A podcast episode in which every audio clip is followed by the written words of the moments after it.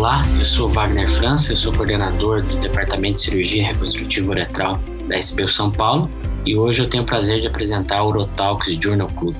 A estruturação desse journal é, foi baseada em trazer uma inovação no tratamento, que é o uso de balão com paclitaxel, trazer uma doença rara para sedimentar conhecimento, que é o tratamento da estenose de uretra feminina, trazer as tendências atuais na técnica e na etiologia do tratamento de estenose de uretra. Para isso, quem vai apresentar é o Dr. Júlio Geminiani.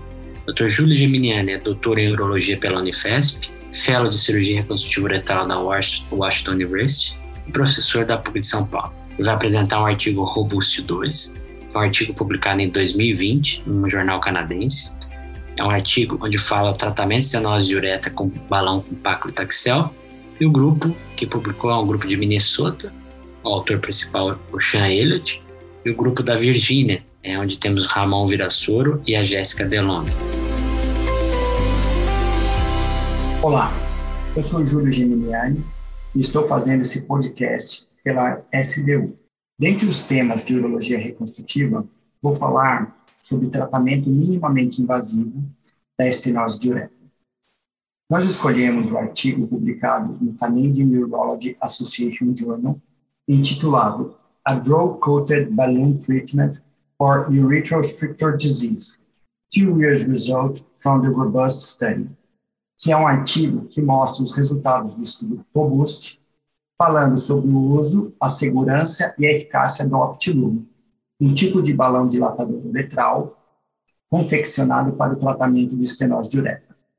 Esse estudo foi conduzido em quatro centros na América Central, tendo dois na República Dominicana e dois no Panamá, sob supervisão de autores americanos, como o Dr. Virazoro, doutora Jéssica DeLong e o Dr. Sean Elliott, que são figuras conhecidas da urologia reconstrutiva.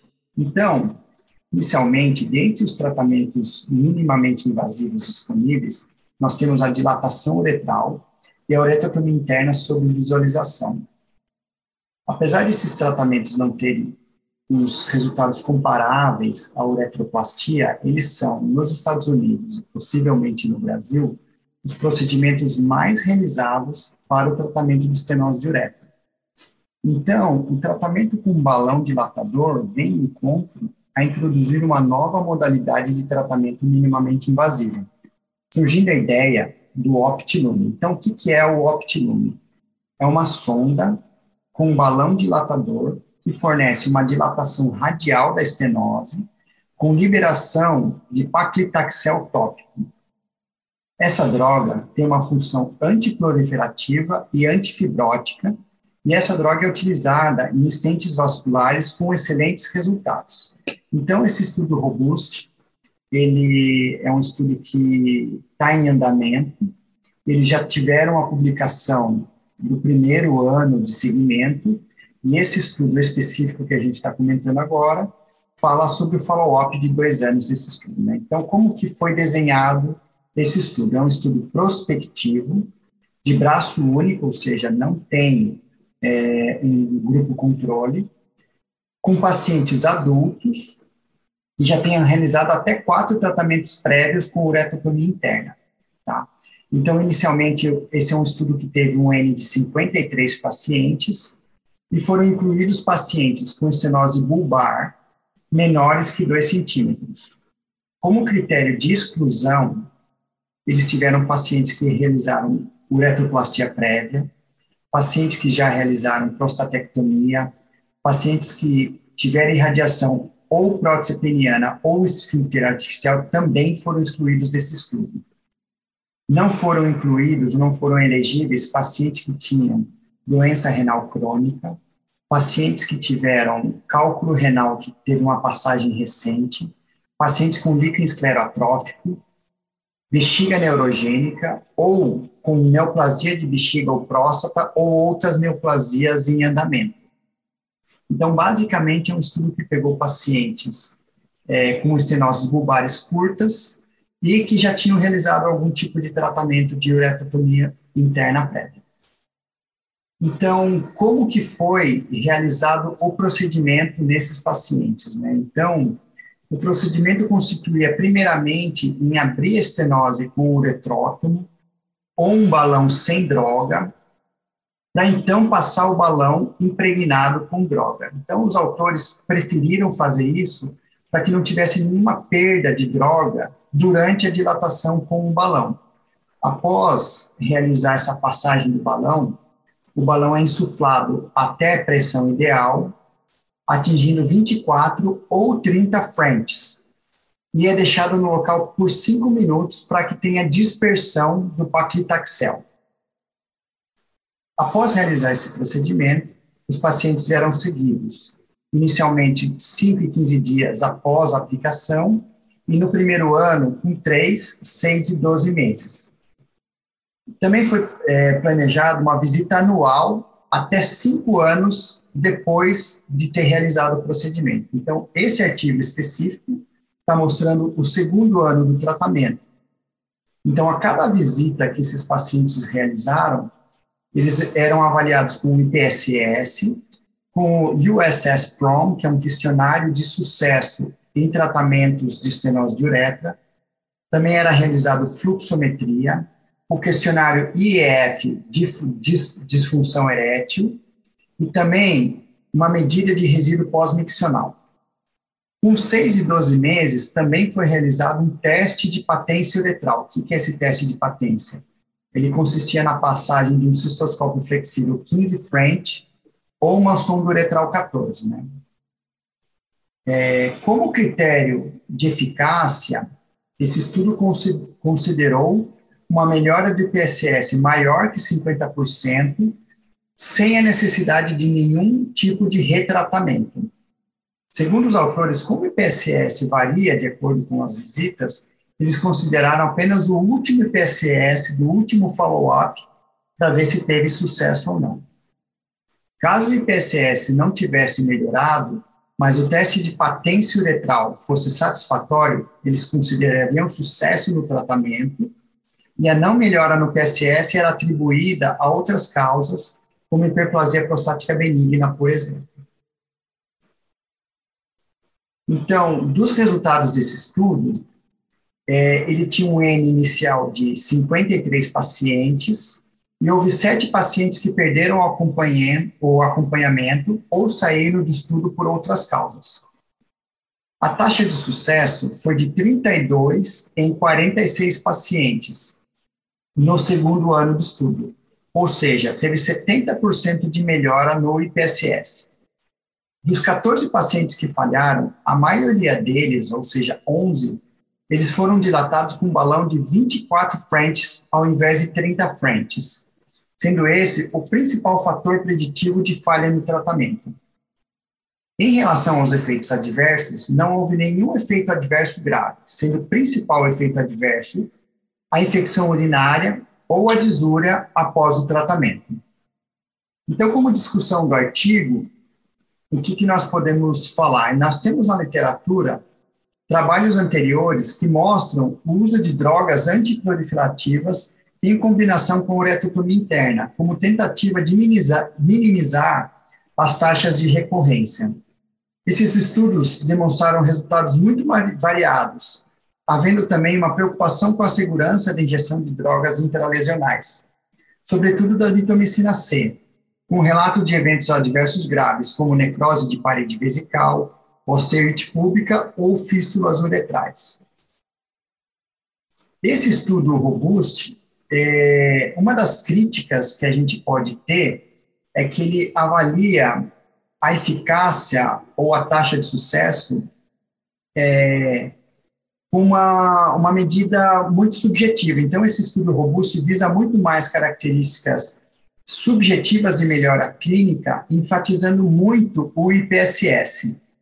Apesar da melhora do IPSS, esse critério pode não ser o mais fidedigno para avaliarmos a eficácia de um tratamento, ainda mais um estudo que foi conduzido em países em desenvolvimento, que a gente sabe que é mais difícil a gente aplicar o EPSS nesses pacientes que nem sempre eles têm a, uma escolaridade é, adequada para a gente fazer esses critérios, né? Outra crítica que a gente pode ter nesse estudo é a falta de randomização, né? Sendo um estudo de braço único, E os mesmos autores que realizam o tratamento são os autores que estão avaliando as taxas de sucesso. E eles mesmos já sabem que os pacientes re receberam tratamento com balão impregnado com paclitaxel. Ou seja, não é um estudo nem simples cego e nem duplo cego. Uma outra conclusão, uma conclusão válida desse estudo é uma é em relação à segurança do dispositivo que tem baixas taxas de complicação. O estudo robusto mostrou baixíssima absorção da droga e nenhuma complicação grave, como fístulas, abscessos ou necrose, que a gente vê em outros estudos com outras aplicações de droga. Dessa forma, a principal conclusão do estudo é que o Optilume é seguro para o tratamento de estenoses recorrentes. Como consideração final a esse paper, a gente tem que o Optilume ainda não está disponível no Brasil, mas que podemos esperar para o futuro é que logo vai, vai existir uma alternativa minimamente invasiva para o tratamento de estenose, com um balão que libera uma droga antifibrótica e antiproliferativa como o paclitaxel. Ainda não sabemos quais são os pacientes que se beneficiam de utilizar esse método de tratamento, mas certamente teremos uma alternativa, principalmente naqueles pacientes que não têm condições de realizar uretroplastia, ou por falta de condições clínicas, ou por estarem em locais mais afastados, cujo acesso aos hospitais seja mais difícil, e que certamente vão ter uma alternativa melhor do que ficar realizando apenas dilatações uretrais sequenciais. Então, era isso que eu tinha de consideração a esse artigo. Eu gostaria de mais uma vez agradecer a ECBU pela participação nesse podcast. Um abraço a todos que escutaram. O segundo artigo, quem vai apresentar é o Dr. Gilberto Viana. Dr. Gilberto Viana é coordenador da cirurgia reconstrutiva uretral no Hospital Municipal em São José dos Campos, preceptor do Serviço de Residência Médica da Policlínica. Dr. Gilberto Viana vai apresentar uma revisão sistemática meta-análise sobre estenose uretra feminina. Esse artigo foi publicado em 2020 no Neuro-Urology and Neurodynamics. Grupo que publicou é o grupo da Índia e o grupo da Cleveland Clinic, onde temos Howard Goldman. Agradeço o convite da SBU São Paulo, Dr. Wagner França, de poder participar uh, desse Journal Club. O tema desse artigo é sobre estenose de uretra feminina, publicado no Neuro-Urology and Urodynamics, uh, um artigo de novembro de 2020, é uma revisão sistemática e meta-análise sobre uh, o manejo dessa patologia. Foi publicado pelo grupo indiano da Indira Sarin e com apoio da Cleveland Clinic, tá? Bom, na introdução, né, a gente vai se apegar um pouquinho na introdução devido a algumas coisas sobre o conceito de estenose uretra feminina, então é uma causa rara, negligenciada a, as obstruções infravesicais femininas muitas vezes. A, a definição de obstrução infravesical feminina, é, por ser menos prevalente, as características não estão bem definidas. 3 a 8% das mulheres com LUTS vão ter obstrução infravesical, que é baixa, baixo fluxo e altas pressões. Mulheres com obstrução infravesical, né, entre as mulheres, 4 a 13% somente vão apresentar estenose de uretra.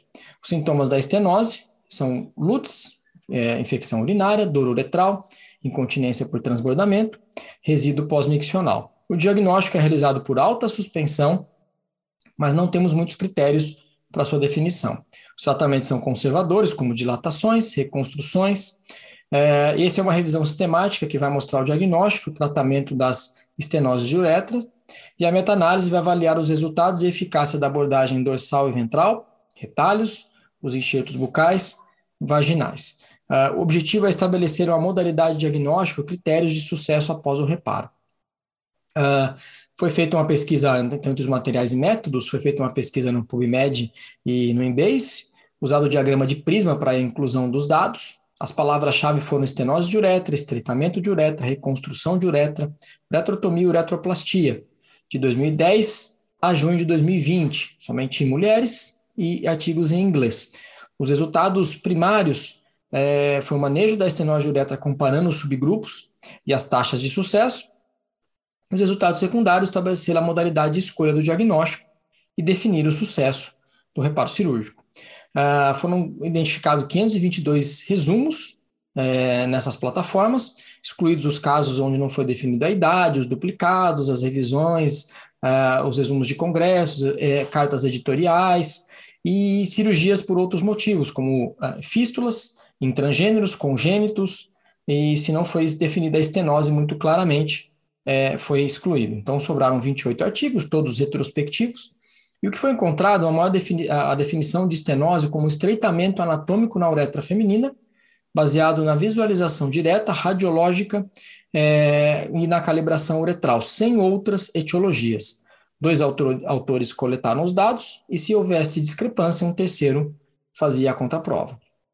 Ah, foi usada como variação de qualidade a escala de Newcastle-Ottawa, é, é, que é da Cochrane, para revisões sistemáticas de estudos não randomizados. Essa escala ela tem uma seleção de pontos, que pode ir até 9, scores acima de 6 são de boa qualidade. Na análise estatística, né, a taxa de sucesso foi é, identificada como intervalo de confiança acima de 95% pelo diagrama de Forrest, a, heterogeneidade pelo diagrama de Eggers e o viés de publicação pelo diagrama de Funnel. Uh, os resultados. Né? Então, aqui na primeira parte, ele coloca as definições, a modalidade diagnóstica e a etiologia, é, tudo numa, numa sessão só. Os valores do calibre uretral não foram muito bem definidos, variou ali de 10 a 19, é, então não havia, não havia uma definição exata do valor do lume. Muitos usaram o conceito radiológico, né, de estreitamento distal da uretra e a parte proximal em forma de balão dilatada. Ah, na tabela 1, que tem nesse artigo, mostra os testes confirmatórios, né, que deram o diagnóstico, e, mais os, é, e os testes também de investigação de suporte. O fluxo máximo resíduo, por exemplo, eles foram os mais usados na investigação básica, nessa investigação de suporte. A maioria dos estudos se baseou na uretroscopia e na uretrocistografia miccional para o diagnóstico. Em 15 estudos, foi dado o diagnóstico de obstrução infravesical, pela urodinâmica. E a videourodinâmica foi utilizada em quatro estudos. Ressonância, tomografia e ultrassom foi utilizado como suporte para avaliação de anormalidades é, uretrais ou periuretrais associadas. Quanto à etiologia, 51% foi idiopático, iatrogênico em 32%, infecciosas inflamatórias 9% e traumáticas 6,6%. É, em 50% dos pacientes, eles já tinham intervenções prévias, sendo 98% deles com dilatações ou uretrotomias e 1,8% dos pacientes com uma uretroplastia prévia. Agora, em relação aos resultados, vamos falar da dilatação uretral. Ela foi usada por seis autores, então, em 234 pacientes.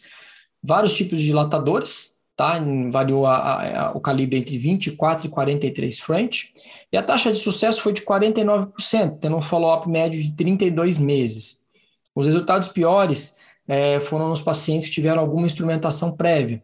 Então, em dois estudos, por exemplo, eles separaram os resultados, o sucesso foi de 26% se havia alguma instrumentação prévia somente, em 75% caso o paciente não tivesse sido manipulado.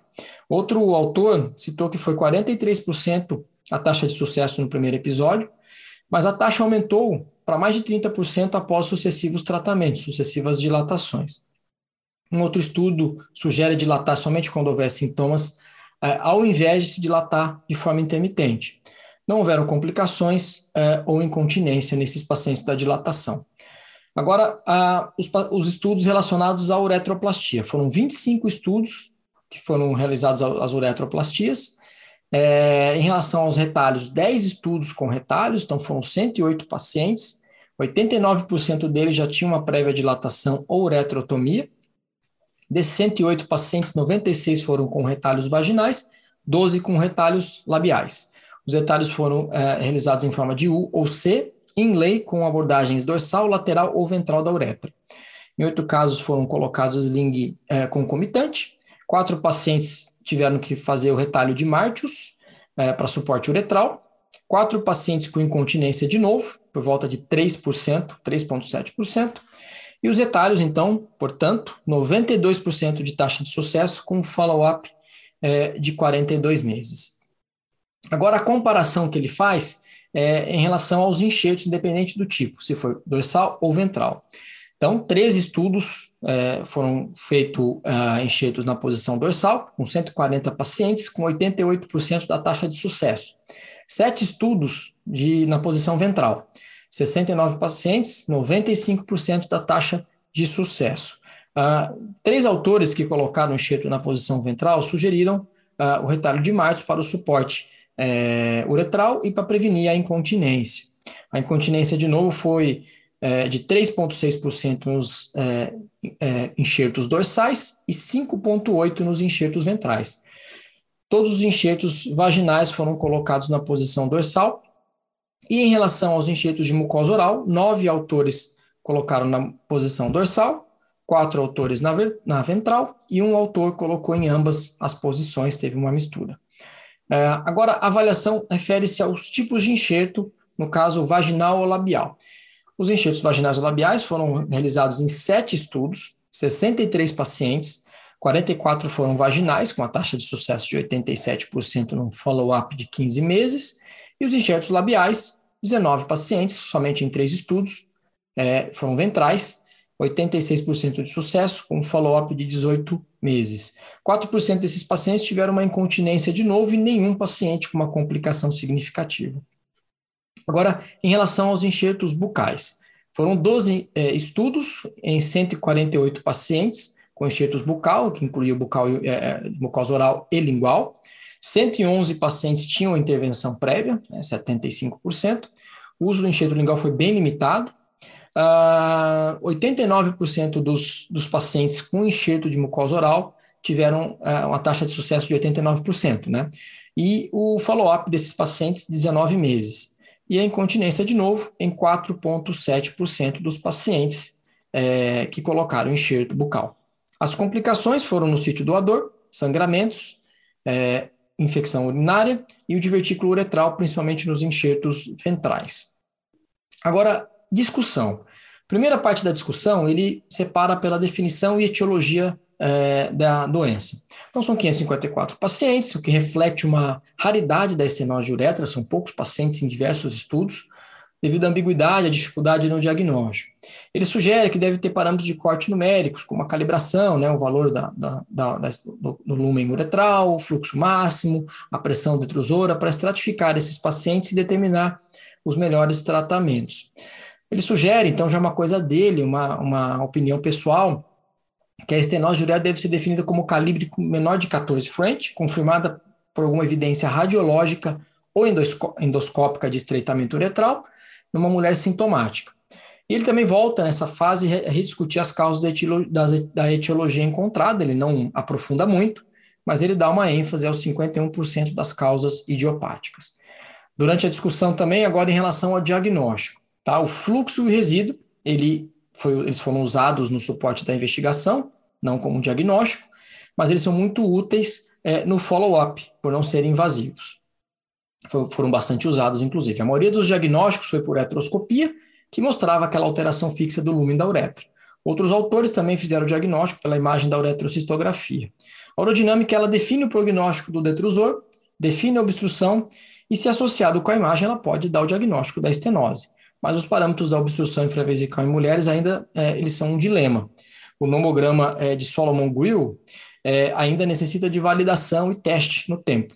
Ressonância é usada para descartar outras condições periuretrais. Então, ele sugere que o diagnóstico deve ser feito pelo, pelo calibre uretral menor que 14 French, uh, obstrução infravesical na urodinâmica e estenose vista numa cistoscopia ou numa uretroscopia, ou na uretrocistografia miccional. Uh, em relação à dilatação uretral, a discussão do autor é que assim, mais da metade dos pacientes vão necessitar de outras intervenções. As melhores taxas são em pacientes que não foram eh, não tiveram nenhum tipo de instrumentação prévia. Lembrando, foi de 76%, a, cai para 26% caso tenha instrumentação. Uma dilatação sob demanda ela é superior à dilatação intermitente, é, em dois estudos tiveram altas taxas de sucesso, mas o pequeno follow-up. Então, torna-se um pouco é, inadequado. E múltiplas dilatações podem lesionar a uretra e prejudicar futuras reconstruções. É o que a gente já discute na, nas reconstruções de uretra masculina. É, então, a dilatação somente é aconselhável em casos selecionados. Em relação às uretroplastias com retalho, 92% de taxa de sucesso, a literatura já falava entre 91% e 100%, ela tem bons resultados e baixa morbidade. Em pacientes com deficiência de tecido parauretral, recomenda-se talvez usar o retalho de Martius. É, e os retalhos labiais e vestibulares, eles são novos e a gente ainda tem poucos dados sobre eles. Ah, em relação à uretroplastia com enxerto bucal, o debate é sempre entre dorsal e ventral. O enxerto dorsal, qual que é a vantagem? Né? Um suporte mecânico e vascular adequado, uh, sem mobilidade uretral, previne saculações e diminui o risco de fístulas e de vertículos, mantém a parede vaginal íntegra, íntegra se precisar de algum procedimento anti-incontinência, como os slings. Uh, já o enxerto ventral, ele preserva a banda, tem a chance de preservar a banda neurovascular do clítoris, que é um risco uh, no enxerto dorsal, e preserva a parte dorsal do esfíncter, que é mais espessa. Uh, a dorsal é mais usada, mas nesse estudo mostrou uma taxa de sucesso inferior. Existia outra revisão que cita o inverso. Porém, ambos tiveram uma taxa de, uma taxa de incontinência similar e baixa, mas é necessário mais estudos para é, estabelecer essa correlação. Ah, em relação às eratoplastias com enxertos em termos gerais, a reconstrução pode ser feita com uma variedade de enxertos, com uma alta taxa de sucesso, ah, mas a gente não tem um follow-up prolongado para uma melhor perspectiva. Uh, nenhum, existe nenhum estudo que tenha um segmento de muito longo prazo para a gente saber se há recidivas ali entre 5 e 10 anos, um tempo maior. A parede vaginal, se saudável, ela tem baixa morbidade, pode ser realizado, a realizada a cirurgia sem anestesia geral. O enxerto bucal ele é tão é, vantajoso quanto o vaginal e pode ser usado em casos em que a parede vaginal está doente, atrófica e com fibrose. As desvantagens do enxerto bucal Pode ser as lesões do ducto parotídeo, do nervo mentoniano e complicações ali neurosensoriais da cavidade oral, que cada dia é menos comum é, entre as cirurgias reconstrutivas. É uma complicação é, discutível, mas não muito comum. O enxerto legal, é, lingual pode evitar essas questões. É, Para finalizar a discussão, os critérios de sucesso. Então, foi é, discutido aí diversas escolas, cada uma tem uma quantidade de tempo de sonda que variou de uma a três semanas. Os estrogênios vaginais não foram rotineiros. Em sete estudos, o follow-up foi feito é, com retrocistografia de rotina. Não, não tinham critérios clínicos é, claros para definir o sucesso, mas o principal parâmetro dos autores é sem necessidade de outras intervenções e melhora dos sintomas seriam critério de melhora. É, outros fatores que foram usados, né, o fluxo máximo entre 12 e 15, uh, o calibre de do, maior que 17 French e a uretrocistografia normal eram critérios aceitos. Uh, meios invasivos para definir o sucesso foram os aconselhados, como a uretroscopia ou até mesmo a uretrocistografia. É, e as limitações, né, os estudos foram retrospectivos, poucos pacientes, curto prazo e sem um protocolo de follow-up padrão. A heterogeneidade dos estudos e o tamanho populacional, eles também podem impedir as comparações. Mas, segundo o autor, ela foi amenizada pela escala de controle de, de qualidade Newcastle-Ottawa, da Cochrane. Então, ajudou bastante. Como conclusão, muita coisa em relação à padronização das definições e avaliações devem ser feitas ainda. A uretroscopia, a uretrocistografia, a videoaerodinâmica podem ser usadas para o diagnóstico. O tratamento deve ser indicado em direção à cirurgia reconstrutiva, ao invés de medidas mais conservadoras. A dilatação só deve ser realizada em casos selecionados. Os retalhos são eficazes e seguros. Uh, os enxertos, tanto ventrais ou dorsais, eles são bons, podem ser ampla, amplamente utilizados. E, na prática, todas as modalidades de reconstrução é, são factíveis e bastante efetivas, como os diversos estudos mostraram. É, agradeço, obrigado pela, por poder participar. É um tema muito relevante, espero que todos aproveitem.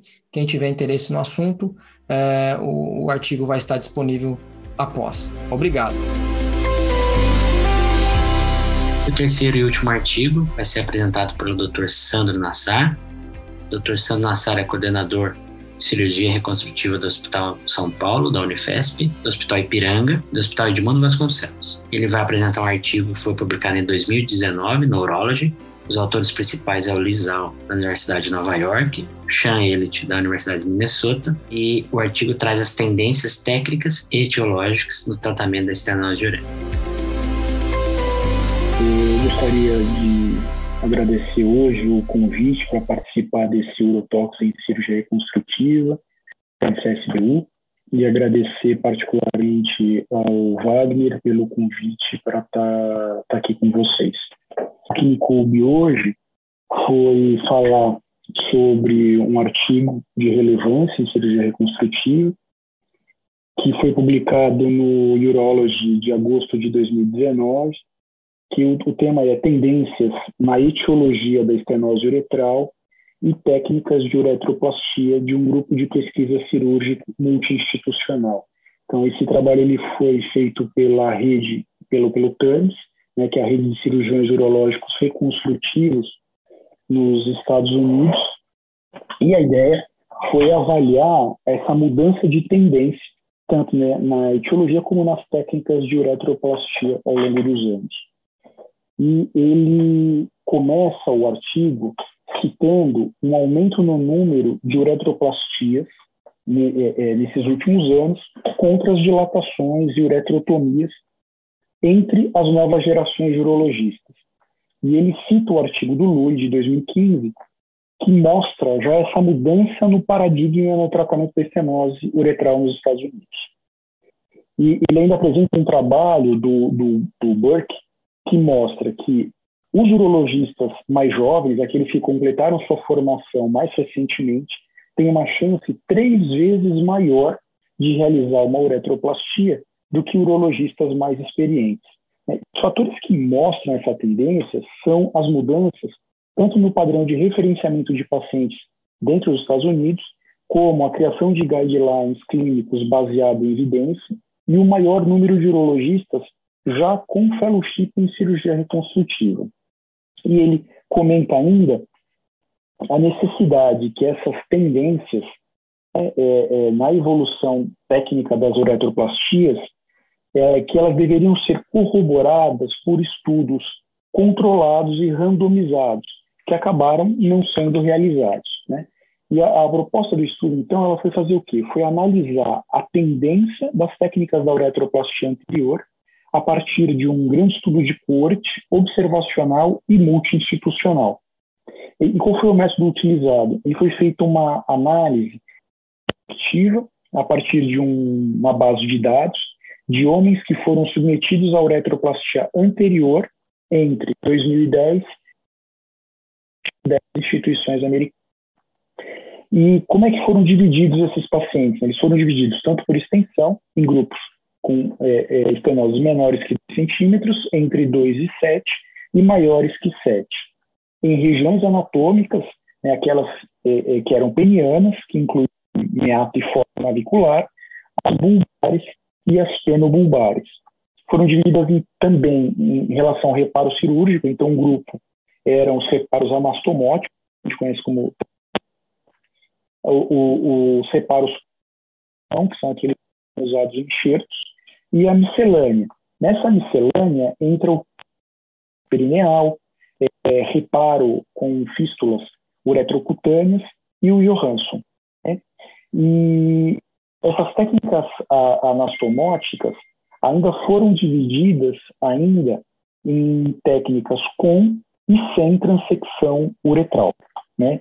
É, além disso, eles dividem também por etiologia e classificam essas estenoses em função da etiologia, tanto é, é, as traumáticas, idiopáticas ou causa desconhecida, as iatrogênicas, as induzidas por radiação, as falhas em correções de postpádio. E para determinar esse efeito de mudança de tendência, é, foi também avaliado os cirurgiões individualmente ao longo do tempo, para ver se também dentro do grupo de cirurgiões essa mudança foi perceptível, foi percebida ao longo dos anos.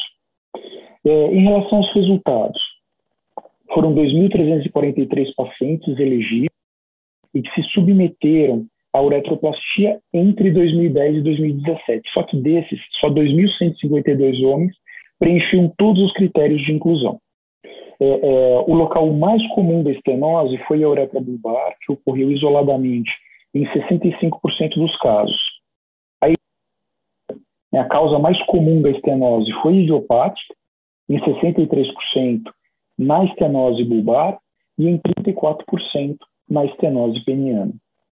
Em relação às uretroplastias bulbares, as causas osmóticas, elas é, foram reduzindo ao longo dos anos, né, caíram de 8%, caíram de 50% das uretroplastias é, é, para 36%, enquanto os reparos com substituição, com uso de enxerto, aumentaram mais de 78%.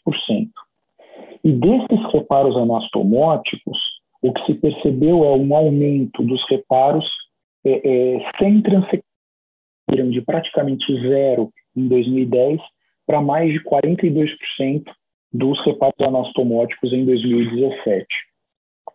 Entre as uretroplastias de substituição, é, é, o enxerto colocado no dorso dobrou sua incidência quando comparado com o enxerto ventral. E isto foi significativamente, é, é, perdão, estatisticamente significante, né, a preferência pelo enxerto dorsal ao longo dos anos. Na, nas estenoses penianas,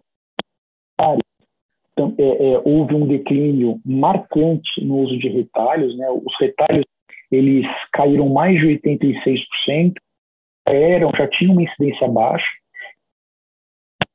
das cirurgias usadas caíram para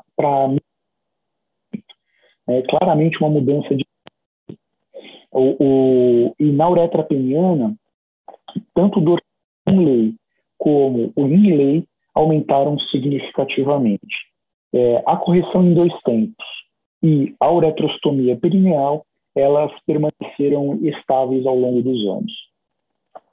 E o que a gente vê na discussão, né?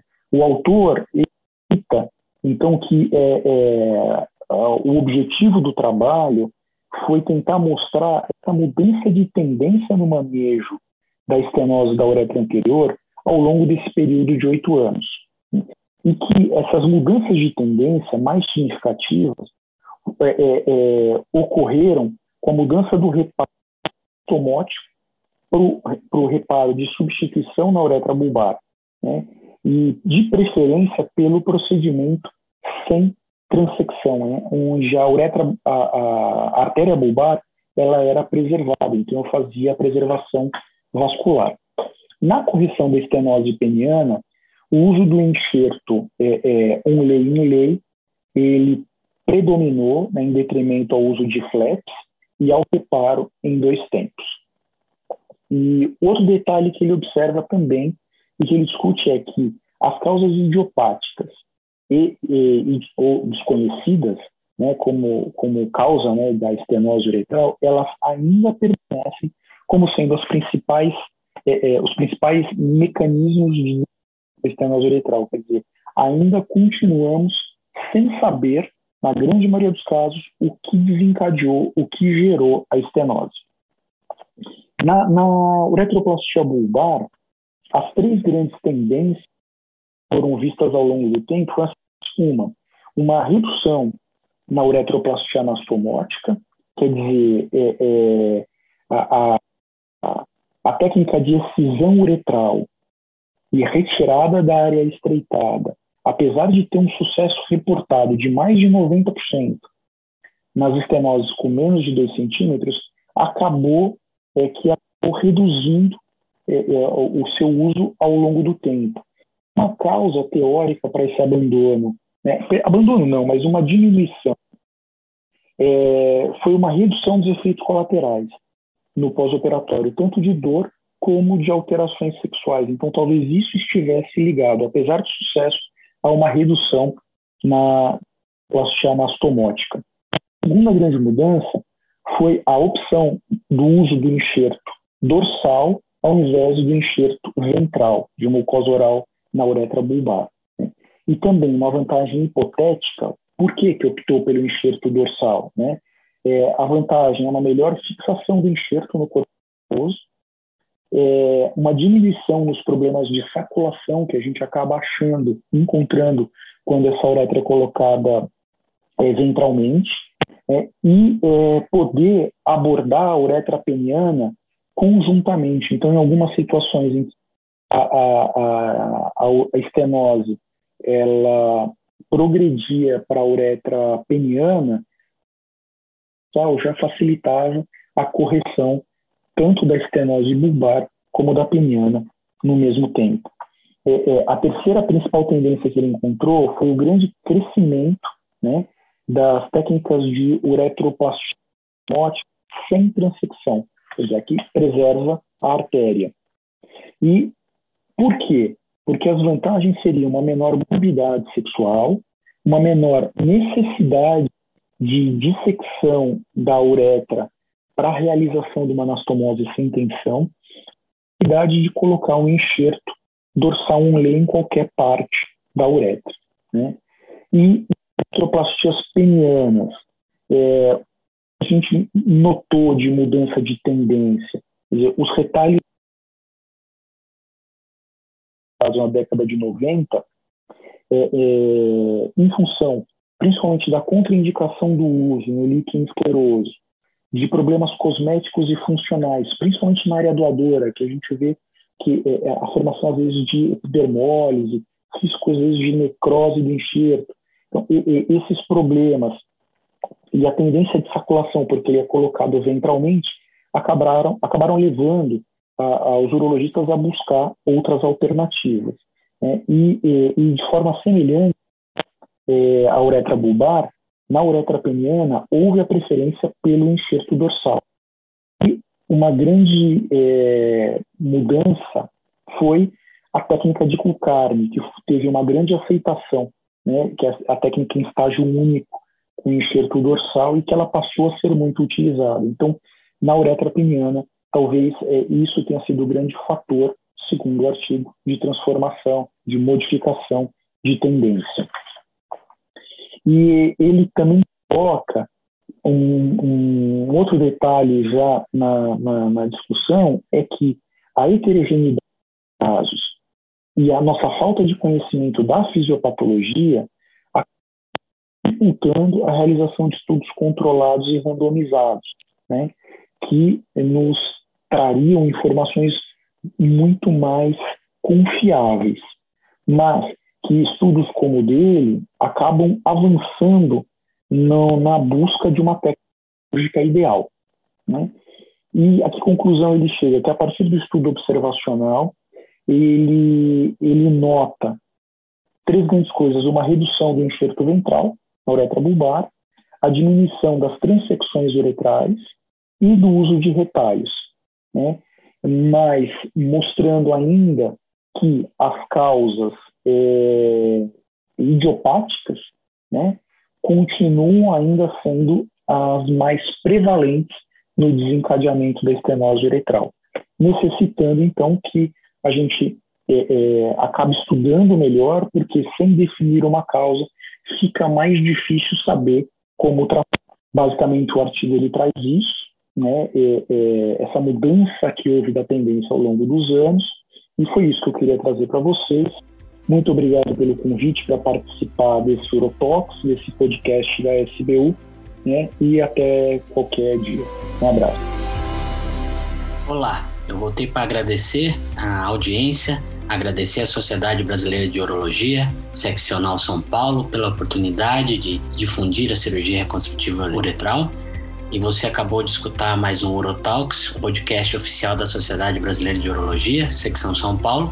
Todas as edições estão disponíveis no site www.sbu-sp.org.br e também nas principais plataformas de streaming.